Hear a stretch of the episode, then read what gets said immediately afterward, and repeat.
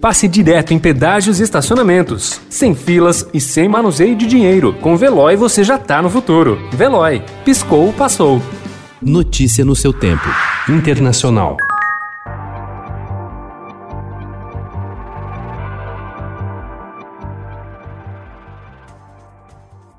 Donald Trump aumentou ontem a pressão para que o secretário de Justiça dos Estados Unidos, William Barr, abra uma investigação contra Hunter Biden, filho de seu rival democrata Joe Biden, antes das eleições do dia 3. Em entrevista à Fox News, o presidente citou a reportagem do New York Post sobre supostas irregularidades da relação de Hunter com a companhia de gás ucraniana Burisma. This is major corruption and this has to be known about before the election. This has to be done early.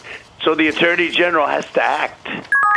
O fim da restrição de entrada de viajantes do Brasil nos Estados Unidos depende da melhora no quadro da pandemia de coronavírus no país, disse o embaixador brasileiro em Washington, Nestor Forster. Em maio, a Casa Branca bloqueou a entrada de quem chega do Brasil ou esteve no país nos 14 dias que antecederam o desembarque nos Estados Unidos, como parte da tentativa de controlar a propagação de coronavírus.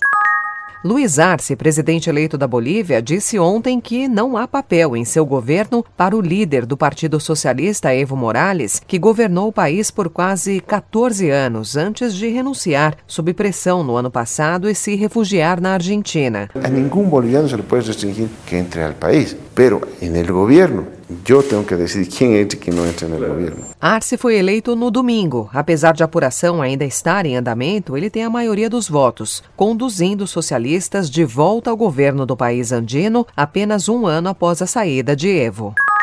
Sinceramente, me vou porque me está echando a pandemia. Ser senador significa hablar com gente e andar por todos lados. O partido não se juega los despachos. José Mujica, ex-presidente uruguaio de 85 anos, encerrou ontem sua carreira política em uma trajetória que incluiu a luta armada, duas prisões em condições muito duras e depois o ingresso no sistema eleitoral com uma mensagem de austeridade e humanidade que marcou sua passagem pela presidência entre 2010 e 2015.